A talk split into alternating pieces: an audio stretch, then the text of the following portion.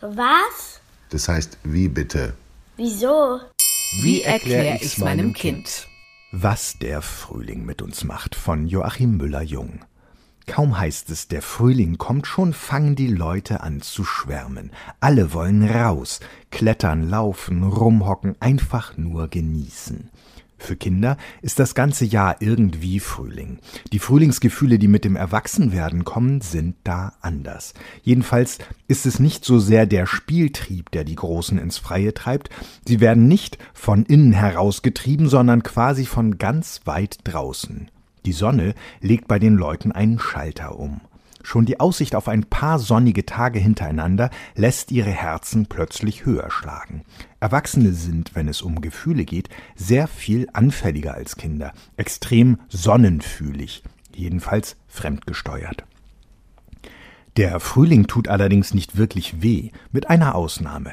Leute, die an einer Frühjahrsmüdigkeit leiden und sich ständig matt und schläfrig fühlen, können sich über die frischen Farben in der Natur und die Wärme nach dem langen Winter nicht richtig freuen.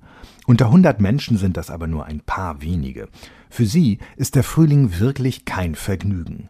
Die anderen, die allermeisten Menschen, wollen dagegen eigentlich gar nicht mehr schlafen gehen, wenn der Frühling anklopft.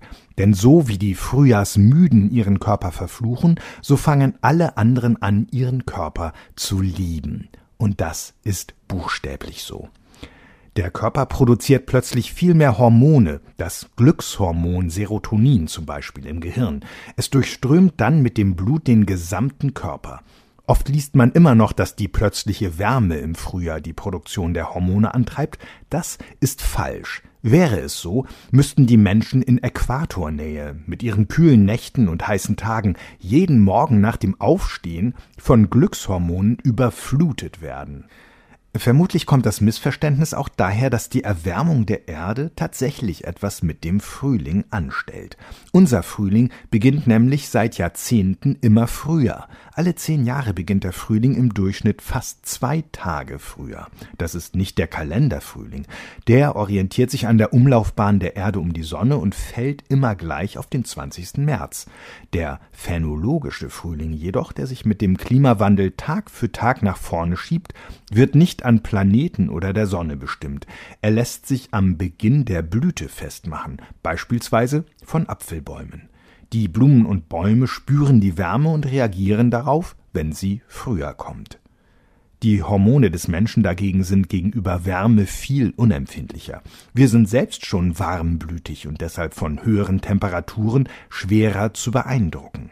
Die Wirkung des Sonnenlichts aber ist uns quasi in die Wiege gelegt. Wenn die Tage heller werden und die Sonne länger scheint, werden unsere Hormondrüsen aktiv. Das ist bei uns nicht anders als bei Tieren. Der Schalter für Frühlingsgefühle ist also offensichtlich auch schon sehr früh in der Evolution des Lebens installiert worden. Wir tragen ihn quasi im Erbgut mit uns herum. Aktiviert aber wird er durch das Sonnenlicht erst, wenn der Körper auch reif genug ist, die entsprechenden Hormone herzustellen. Und zwar in solchen Mengen zu produzieren, dass die Leute plötzlich ganz kirre werden vor Glück und Sehnsucht. Sie fangen auf einmal an zu flirten, was das Zeug hält, laufen leicht bekleidet durch die Straßen und liegen auf den Wiesen, sehen alles plötzlich durch die rosarote Brille. Die Engländer nennen das völlig zutreffend Spring Fever. Frühlingsfieber. Wo genau der Frühlingsgefühle-Schalter liegt, ist nicht ganz sicher. Die Zirbeldrüse im Kopf, ein kleiner Zapfen aus Nervenzellen mitten im Gehirn, spielt sicher eine ganz wichtige Rolle. Früher war das einmal das dritte Auge. Früher, das war in der großen Reptilienepoche, als die Dinos noch die Erde beherrschten. In Neuseeland lebt heute noch ein kleiner Saurier, der an der Stelle der Zirbeldrüse ein lichtempfindliches drittes Auge besitzt, der Tuatara, die Brückenechse.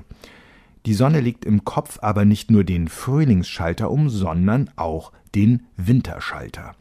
Im Winter, wenn es eher dunkel wird, wird im Gehirn ein anderes Hormon produziert, das uns so richtig schläfrig macht. Melatonin. Die Zeit des Melatonins läuft allerdings schnell ab, sobald der Frühling kommt. Dann wechselt die Hormonherrschaft im Kopf. Damit sind wir wieder bei den Menschen, die unter dem Frühling leiden. Sie haben, obwohl man das noch nicht so ganz genau weiß, offenbar Probleme damit, genau diese Umstellung von Melatonin auf Serotonin zu bewältigen. Es sind eben nicht alle Menschen gleich.